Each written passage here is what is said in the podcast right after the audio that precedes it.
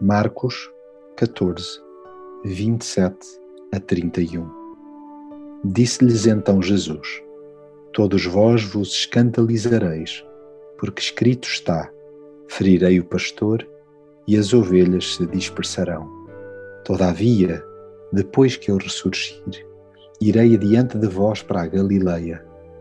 Ao que Pedro lhe disse: Ainda que todos se escandalizem, nunca porém eu replicou-lhe Jesus: Em verdade te digo que hoje, nesta noite, antes que o galo cante duas vezes, três vezes tu me negarás.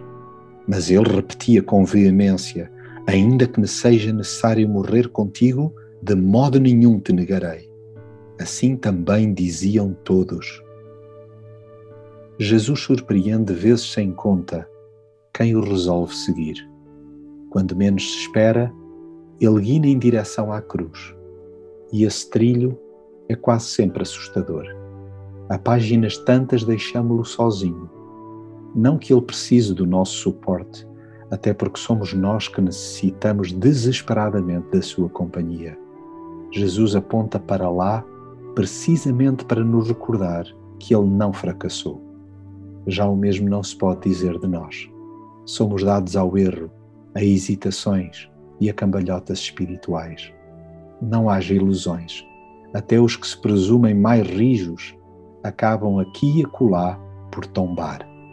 A nossa inclinação coletiva é propagandear uma robustez que não temos, sendo que o verdadeiro sinal de espiritualidade é reconhecer as debilidades pessoais. Em vez de fazermos promessas extemporâneas, refugiemos-nos na sua fidelidade contínua.